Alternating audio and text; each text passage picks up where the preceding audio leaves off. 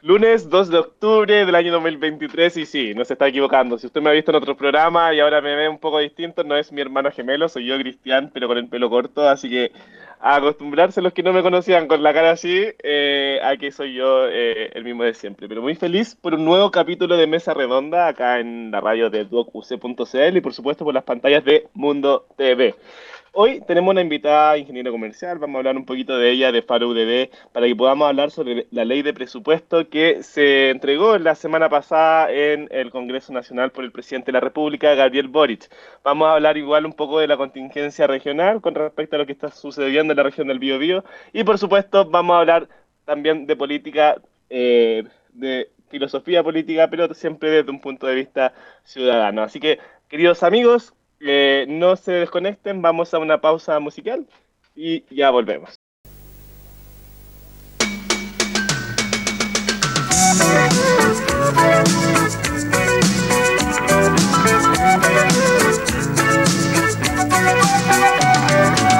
Traveling in a freighter combi On a hippie trailhead full of zombies a strange lady, she made me nervous. She took me in and gave me breakfast. And she said, Do you come from a land down under? Where women go and men wonder. Can't you hear, can't you hear the thunder? You better run, you better take cover.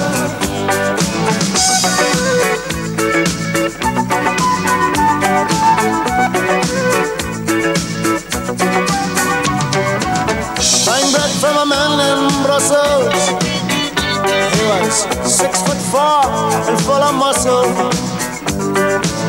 I said, Do you speak my language? He just smiled and gave me a Vegemite sandwich. And he said, I come from a land down under.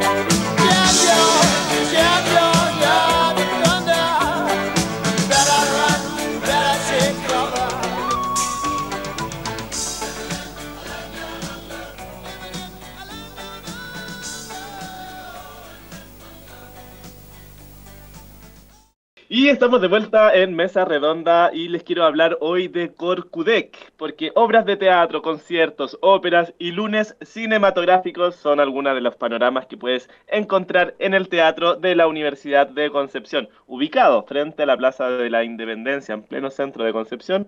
Visita corcudec.cl y encontrarás la agenda actualizada de eventos, porque difundir la cultura, difundir el arte hacia la comunidad es la visión del Corcudec, Teatro de la Universidad de Concepción, vive cultura. Eh, y ah, queridos amigos, estábamos hablando con Viviana Bejar, que de verdad es un encanto de persona y muy, muy, muy, muy seca en cuanto a lo que es eh, el estudio de las políticas económicas y las políticas públicas. Eh, y ahora vamos a hablar un poco sobre la contingencia regional, que algo hablamos de ello en el primer bloque, y es precisamente porque las autoridades coinciden en necesidad de acelerar proyectos de paso bajo nivel en San Pedro de la Paz. De hecho, algo hablamos con Viviana sobre el tema de transporte, porque tanto el jefe de la División de Transporte e Infraestructura del GORE, del gobierno regional, como el presidente de la Comisión de Transporte del, del CORE, eh, del Consejo Regional sostuvieron que es necesario avanzar en la materialización de las iniciativas. En tanto, el Ceremi de Transportes agregó que se busca la fórmula legal y administrativa para cortar los plazos.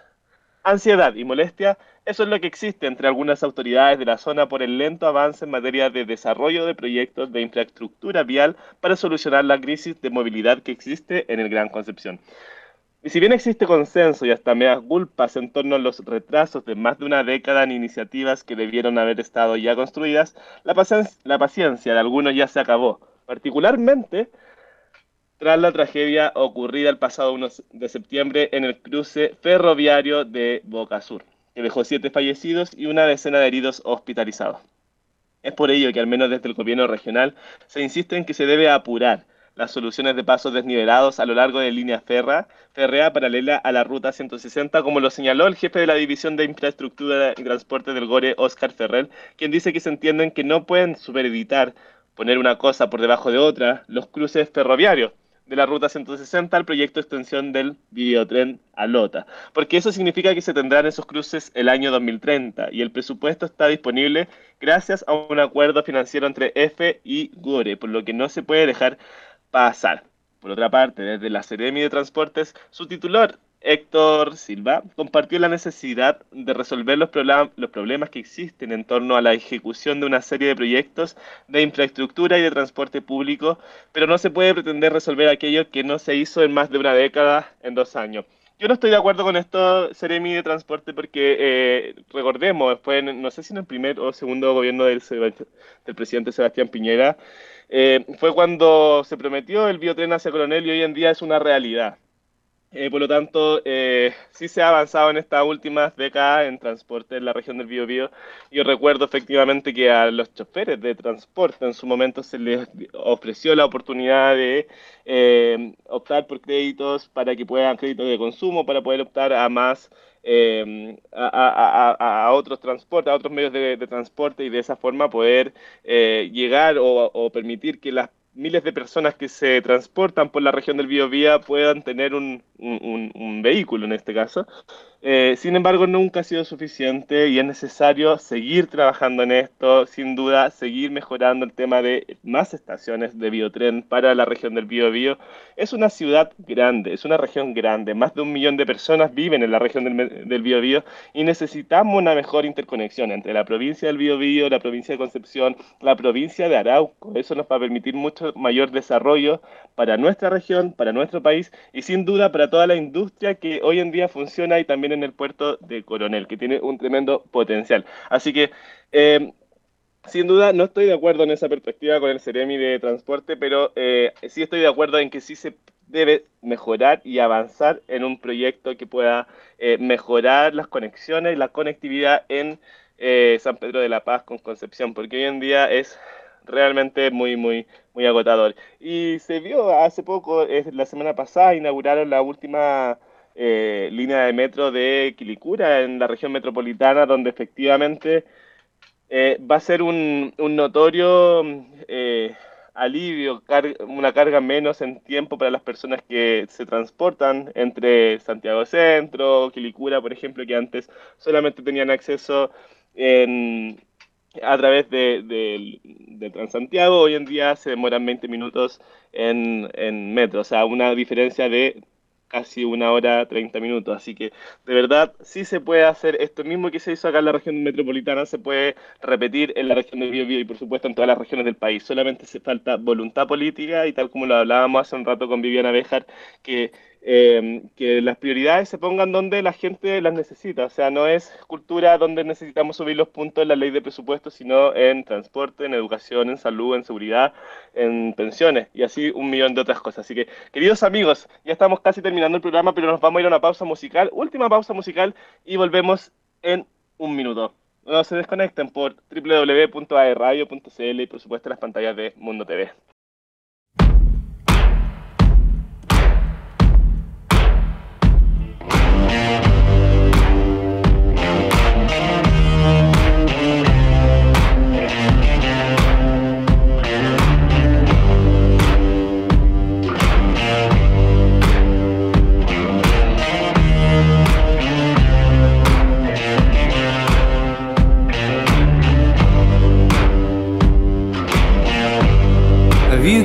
Color in your cheeks? Do you ever get that feel that you can't shift the tide that sticks around like summits in your teeth? Are there some aces up your sleeve? Have you no idea that you're in deep? I dreamt about you nearly every night this week. How many secrets can you keep? Cause there's this tune I found that makes me think of you somehow when I play it on repeat until I fall asleep, spilling drinks on my settee. Do I wanna know if this feeling flows both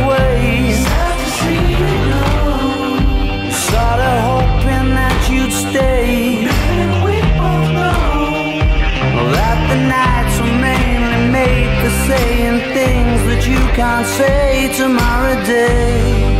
Crawling back to you.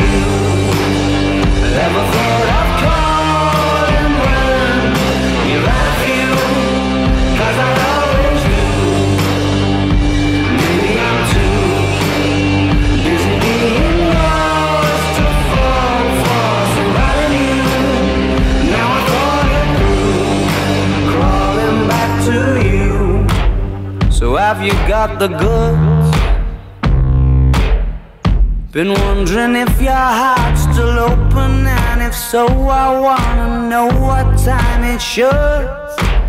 Simmer down and poker up. I'm sorry to interrupt, it's just I'm constantly on the cusp. I've tried been to kiss you. I don't know if you feel the same as I do. But we could be together if you wanted to.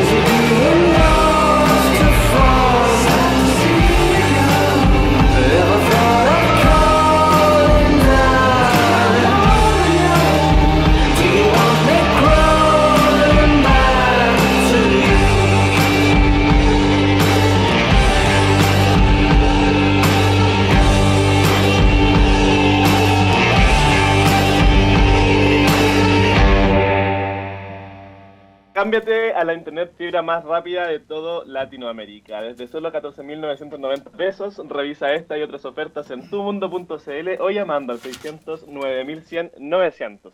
Por ti, por ser más mundo, tecnología al alcance de todos. Y estamos de vuelta a esta pausa musical para presentar a nuestra invitada de esta semana que ya ha venido varias veces a este programa, habría estado con, con Nilsson en otras oportunidades, te he visto ahí compartir con, con varios chicos de, conductores de los otros programas, así que encantado de tenerte hoy con nosotros, Viviana Bejar Himsalam, profesora investigadora de Faro UUDD de la Universidad del Desarrollo, ingeniero comercial de la Universidad del Biobío y máster en economía de la OMA Business School Madrid. Universidad Francisco Marroquín. ¿Cómo estás, Viviana? Gusto en tenerte en Mesa Redonda.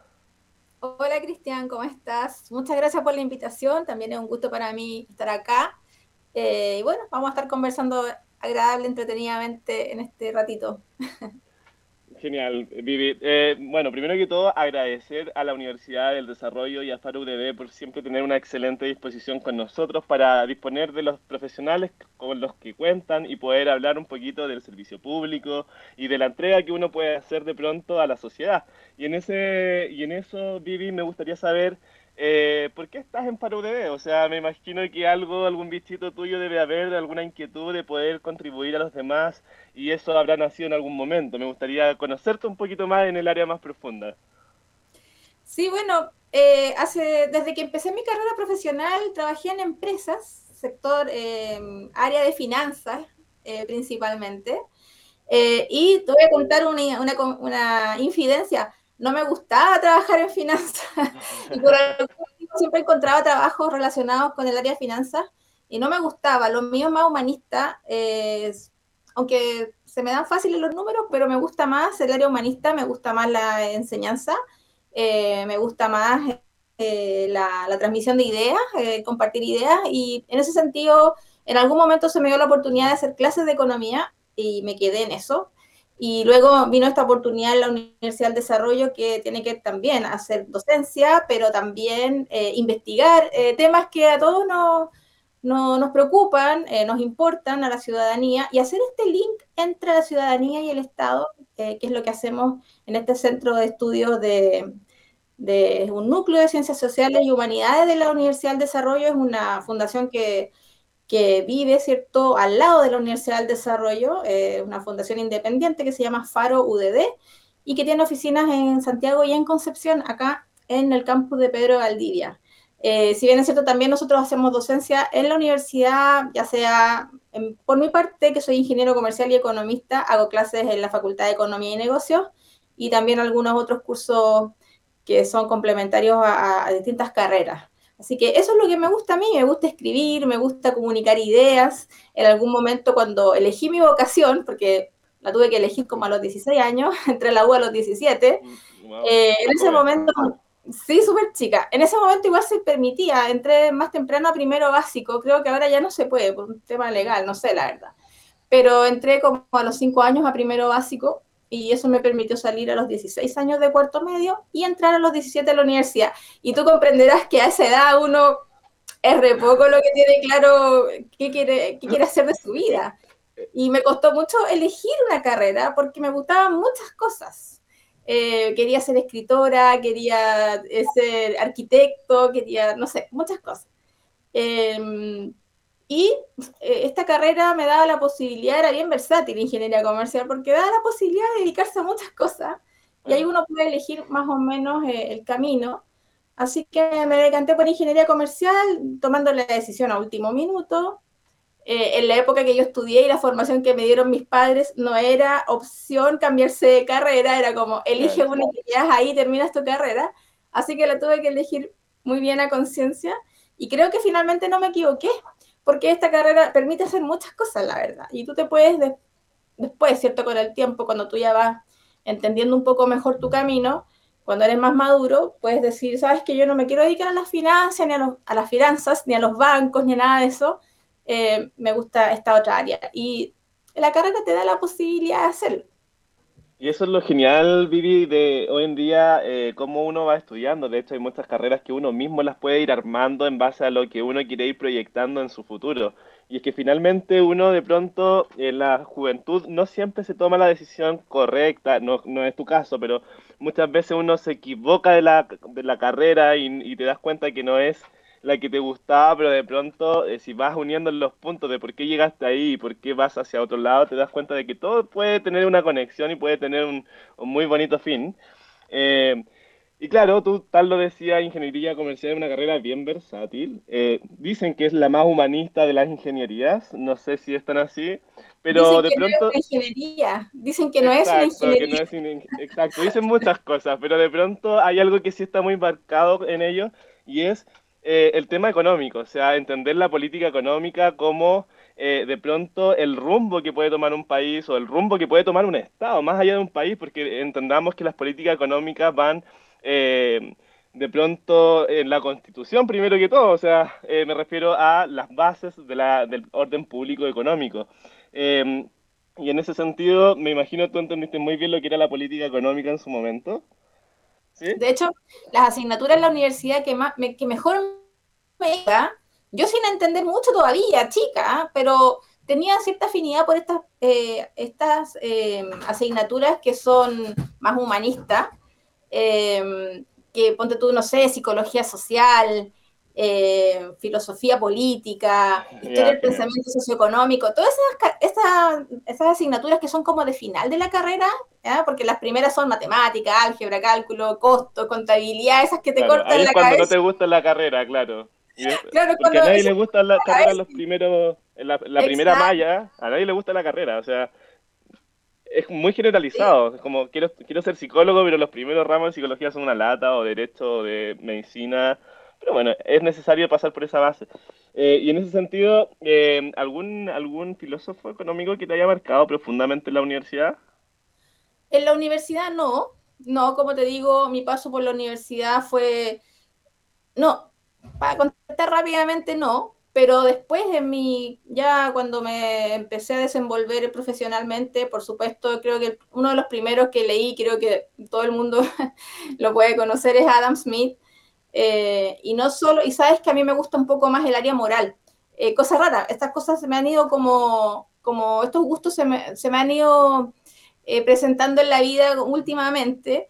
Tiene que ver con, ponte tú, Adam Smith, ya, La riqueza de las naciones, pero después descubrí la teoría de los sentimientos morales y es un libro que me gustó mucho más, de hecho, que tiene que ver con el individualismo metodológico, que de repente nosotros, nuestra, nuestros estudios de economía son muy agregados, es decir, como como sociedad, pero dejamos de lado el estudio de cómo el ser humano toma las decisiones, que finalmente es súper importante eso, porque a mí entender, las políticas públicas debieran poner los incentivos correctos eh, para que las personas tomen también las decisiones más adecuadas, ¿cierto? Tanto para eh, personalmente, para su familia, como para eh, la economía, el, correcto desenvolvimiento de, la actividad económica.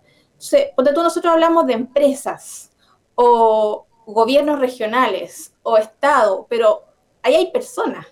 En las empresas hay un empresario. Es una persona que tiene una casa, tiene una familia, tiene hijos, que se levanta en la mañana, que toma decisiones, que se enfrenta a muchos problemas. O hablamos del gobierno regional, ahí hay una persona que fue electa, que tiene que tomar decisiones, que hay incentivos también perversos muchas veces en la, actividad política. Eh, y te enfrentas a todo eso. Entonces, una de las asignaturas que yo enseño en la universidad y que me dieron la libertad de crearla es precisamente eh, ética empresarial, pero desde un punto de vista filosófico, ético, eh, por supuesto teológico, entendiendo también que nuestra cultura occidental se basa desde una perspectiva judeo-cristiana. Estos son nuestros valores que hemos ido construyendo como sociedad occidental. Entonces, a mí me interesa mucho esa área y creo que de repente hay que analizar cómo la gente toma las decisiones que, que van a afectar positiva o negativamente el desempeño y el desenvolvimiento de toda una sociedad. Y sí, efectivamente, bueno, es que lo, que tú me planteas tiene directa relación con lo que vamos a hablar hoy día, porque efectivamente vamos a, hablar un poquito de la ley del presupuesto que se dio a conocer la semana pasada, que es esta ley eh, que consiste en una estimación financiera de los ingresos y una autorización de los gastos para un año determinado. Esta va por parte del presidente de la República, ¿cierto? Se presenta en el Congreso Nacional, en el Parlamento, para que sea aprobada en un plazo de 60 días de corrido, ¿verdad? Para tramitar la ley. Pero esto también tiene muchos, muchos, muchos variantes. O sea, puede, efectivamente se va a ir modificando y se va a ir conversando, dialogando hasta ir puliendo la ley de presupuesto que eh, permite eh, estructurar los, los, fondos, los gastos, los ingresos de cada ministerio eh, del gobierno en este caso. Y esto es de pura iniciativa del presidente de la República. Así que, Viviana, y en ese sentido, bueno, no quería pasar tan pronto a la ley de presupuesto, pero vamos a la ley de presupuesto, porque de verdad me, lo, encuentro muy, muy, muy interesante, sobre todo esta semana que he, escuchado muchas críticas con respecto a la ley del presupuesto, principalmente eh, más polémicas en algunos casos por eh, quien la llevaba a cabo, digamos, eh, este tema, que era em, Javiera Martínez, militante y actual jefa de la DIPRES. Eh, donde confirma que ella mm, tenía información sobre el caso de corrupción Democracia Viva. Entonces, el estar vinculado a la ley de presupuesto con la misma persona que en cierta manera tiene algunos vínculos con, con, con, este caso de corrupción, eh, por supuesto que eh, trae ya un paso o, o comienza con el pie izquierdo desde el punto de vista de muchas personas. Pero sin irnos tanto a la polémica, o quizás sí, eso lo vas a decidir tú. eh, ¿Cómo está la ley de presupuesto? ¿Cómo la viste tú? ¿Cómo la analizaste tú? Me imagino le diste algún, algún vistazo. Estuvo el viernes, el, jueves creo, el presidente Gabriel Boric eh, en cadena nacional eh, informando los lineamientos de la ley de presupuesto a grandes rasgos, por supuesto. Esto después se va a ir eh, publicando, ahora en octubre va a estar de libre acceso para todas las personas y se va a enseñar algún resumen en el diario oficial, porque tampoco va toda la ley de presupuesto, porque es muy, muy, muy larga. ¿Cómo lo ves tú? ¿Cómo lo viste a grandes rasgos, Viviana? A grandes rasgos y en forma teórica se ve bien. Hay un aumento considerable de un 3,5% de respecto del, presupuesto del 2023. Eh, están, eh, el presidente dice que va a estar eh, enfocada en los problemas que la gente realmente está preocupada. Ahí hay un, hay una correlación positiva entre lo que la gente expresa que está preocupada y lo que el presidente Boric también eh, ha señalado en qué van a poner el foco. Salud, vivienda, educación, seguridad pública, que es uno de los temas que a la gente más le importa. Eh, ¿Qué más? Cultura. Cultura. Eh, bueno, para generalmente los gobiernos de izquierda, bueno, en general todos los gobiernos, todos estamos de acuerdo con que la cultura es muy importante y claro. hace una nación, hace que la nación tenga esa solidez, esa cohesión entre las personas. Eh, el problema es que uno tiene que preguntarse qué tipo de cultura. No sé si quieres entrar por ese, por ese lado, porque me voy yendo un poquito para el último ítem, de hecho, de lo que habló Gabriel no, no. Boric. No, sí, eh, me, parece me parece perfecto, porque de pronto eh, es interesante entender cuál es el orden de prelación que le pone, o el énfasis que le pone el presidente a su ley de presupuesto. O sea, dónde le pone las fichas y, y qué es lo que está pidiendo la gente. O sea, tú lo dices claramente, la gente quiere seguridad, salud, educación. Pensiones. Pensiones. Pensiones, eh, seguridad, básicamente eso, que se, que se acorte la lista de espera eh, en los hospitales, eh, que mejore la calidad de la educación pública. Y a mí me, bueno, así como está, me llamó la atención el ítem cultura, porque era un aumento de 6,8% más incluso que seguridad pública, que era un aumento como del 5,7%. Acá, acá, estoy mirando mi, mi apunte porque yo hice la tarea, tomé unos apuntes, eh, pero es interesante también hablar de los datos, porque hay que poner el ojo ahí, mira, cultura tiene casi un punto más eh, de aumento eh, que seguridad pública. Y yo no he visto ninguna encuesta de ningún lado donde diga que la gente está preocupada por la cultura. De hecho, todo lo contrario. Hace poco la Universidad de San Sebastián, no, perdón, fue la Universidad del Desarrollo, hizo una, una encuesta y estableció que la gente cuando se le preguntó si quiere seguir con esto del record, recordando los 50 años, conmemorando los 50 años desde el golpe militar, la gente en casi en un 68% dijo eh, no, yo preferiría que se preocuparan de otras cosas y que ese tema lo diéramos por solucionado, por pasado, porque necesitamos ya enfocarnos en el futuro eh, claro, hubo como un veintitantos por ciento de gente que sí dijo que era importante seguir recordando las violaciones a los derechos humanos, pero una gran mayoría, y un poco coincide con el porcentaje de, rechazo, ¿cierto?, de, la constitución pasada, más de un 60%, dijo que no, que los chilenos, si bien es cierto, todos los países, toda la, historia de todos los países está manchada con violencia, con sangre, eh, con guerras, cosas que nosotros no quisiéramos nunca tener, pero así es la historia de la humanidad. Eh, los países también para avanzar tienen que aprender las lecciones y dejar eso en el pasado y construir una nación con una identidad fuerte como la que tenemos los chilenos. Tenemos una identidad súper fuerte que se ve marcada para la semana del 18 de septiembre, se ve marcada también cuando Chile enfrenta eh, problemas y todos nos unimos solidariamente eh, y siempre salimos de, esos problemas con, mucho éxito. Recuerdo siempre, este ejemplo siempre lo doy, el de la Teletón, o cuando hacemos estas campañas Chile ayuda a Chile, cuando hay algún evento catastrófico en el país, que tenemos mucho. Ahora mismo hay un volcán a punto de, hacer erupción en, en, en Araucanía, en Villarrica. Entonces, bueno, eh, somos un país que por nuestras características geográficas estamos siempre expuestos a los desastres naturales, partiendo por los terremotos, ¿no es cierto? Y somos un país que nos ayudamos unos con otros, ya sea dirigiendo los recursos privados, ¿cierto? Eh, del bolsillo de cada persona hacia el norte, hacia el sur, hacia el centro. Y esa es parte de nuestra identidad nacional, es lo que hace que una nación, ¿cierto?, tenga esa identidad, esa cohesión. Eh, yo siempre a mis alumnos les, les expongo el caso de Japón que ellos, a pesar de que también sufrieron a manos de los norteamericanos, ¿cierto? Todos los sabemos la historia de Hiroshima y Nagasaki, ellos lograron sobreponerse a eso y construyeron una nación desarrollada a, pocos años después que eso les ocurrió, o sea, digamos, unas dos o tres décadas después. Eh, y nosotros en Chile todavía estamos eh, a cinco décadas, todavía no nos hemos podido desarrollar, que es una también de los temas que a mí como investigadora me interesa y he escrito algunas cosas respecto también del desarrollo de Chile.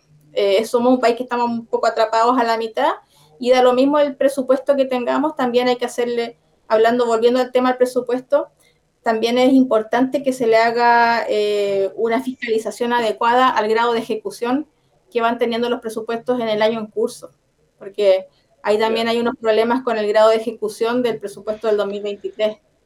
Me parece, me parece perfecto porque mira, después de todo lo que, lo que, lo que ha pasado con el caso Fundaciones y todo, que finalmente, un, a ver, me gusta que hayas hecho este análisis completo y hayas llegado hasta la fiscalización finalmente, porque cuando yo invito a alguien acá al programa, cuando nosotros invitamos a alguien, queremos no solamente que tener la información oficial, sino también el estudio que uno ha hecho en torno a esto. Y llama la atención de pronto que cuando las personas tienen una prioridad eh, de necesidad y que es evidente y transversal a nivel nacional en todas las regiones y en todos los estándares sociales, políticos y económicos, eh, todos necesitan mejor salud, mejor educación, mejor pensión, etc.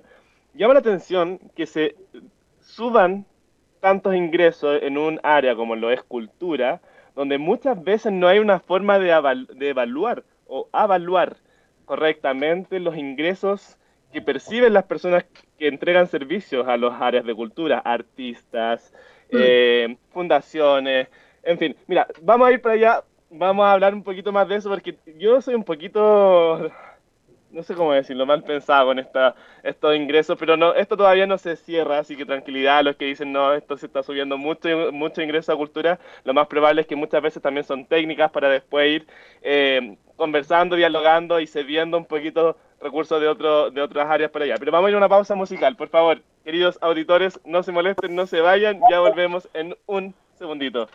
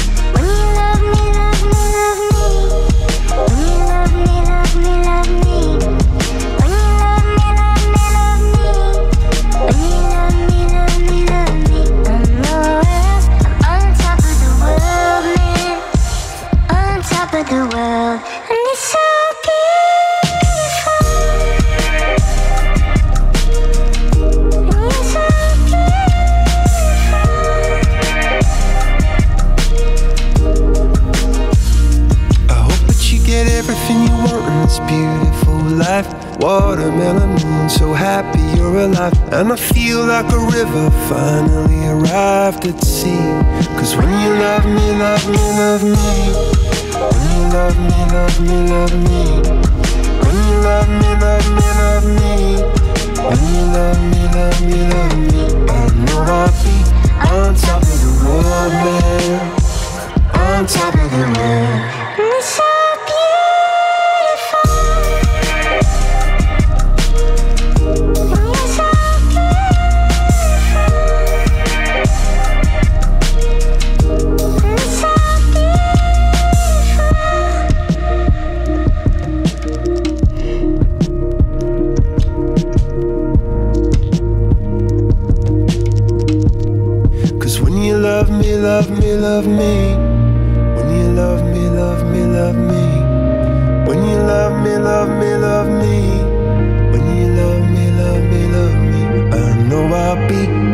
Top of the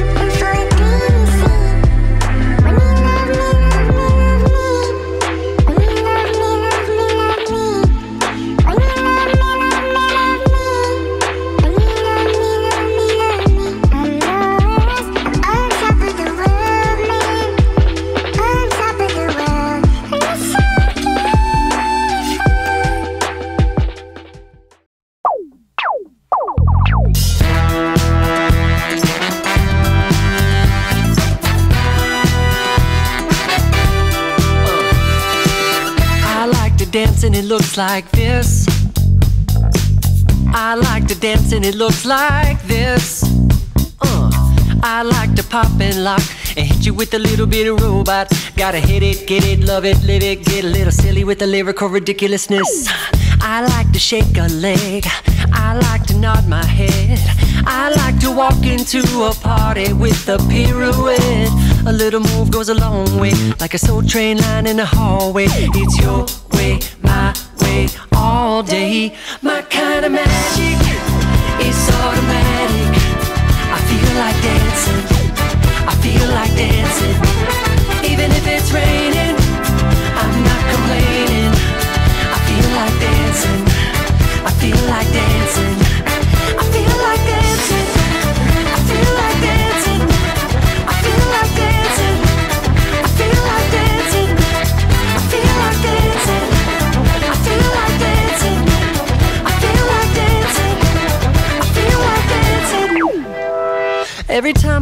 Myself getting frantic, maybe too much coffee did it. I bump up the music, bump up the click. I pick up the speed till I'm deep in it. Then I give it a half tip, and just like magic, I feel like I'm back and that my body's electric. I'm feeling elastic and super fantastic and flipping like I know gymnastics. I like to shake a leg. I like to nod my head. I like to make a snow angel while lying in my bed. But don't give me no smooth talk unless you got a good moonwalk. And smile with your hips, smile with your hips, smile with your hips. Ah. My kind of magic is automatic. I feel like dancing. I feel like dancing. Even if it's raining,